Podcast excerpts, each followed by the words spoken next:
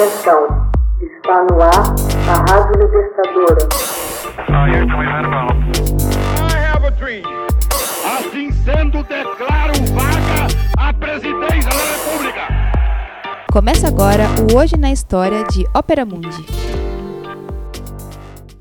Hoje na história, 10 de setembro de 1977, a guilhotina é usada pela última vez na França.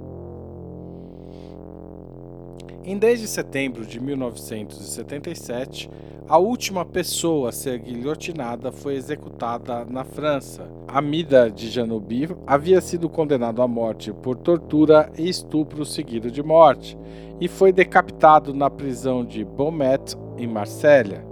A pena de morte seria abolida na França em 30 de setembro de 1981. A última execução pública, antes desta de, de Jean Duby, havia ocorrido em 1939. Em 28 de novembro de 1789, o médico Joseph Guillotin apresentou aos deputados da Assembleia Constituinte uma nova máquina para executar os condenados à morte. O engenho, projetado e fabricado em colaboração com o cirurgião Antoine Louis, era o meio, abre aspas, mais seguro, mais rápido e menos bárbaro, fecha aspas, de executar um condenado.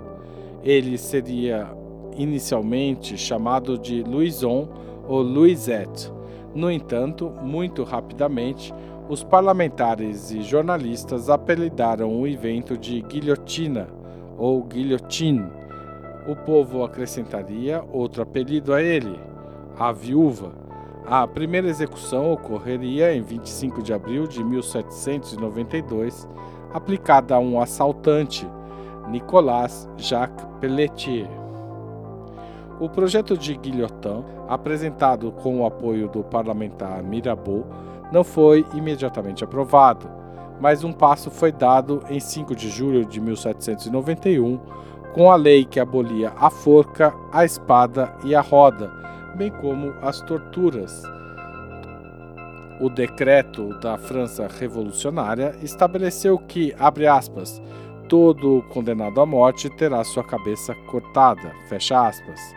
Durante o terror, de setembro de 1793 a julho de 1794, cerca de 50 guilhotinas seriam instaladas na França e quase 20 mil pessoas foram executadas. A igualdade era uma das máximas da Revolução de 1789 e essa igualdade teria de ser aplicada inclusive na questão da pena de morte. A intenção original de Guillotin foi declarada em um projeto que apresentou na Assembleia, baseado no princípio da uniformização das sentenças.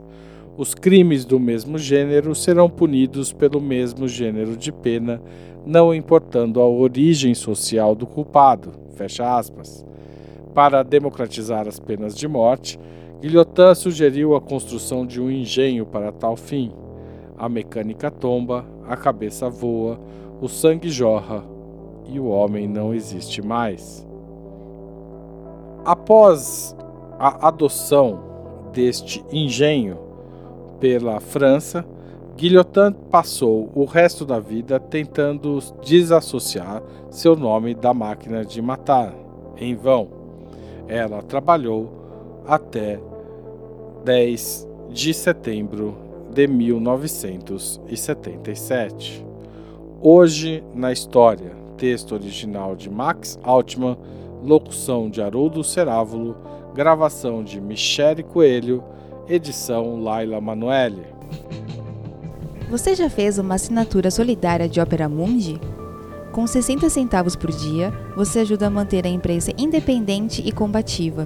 Acesse www.operamundi.com.br/apoio.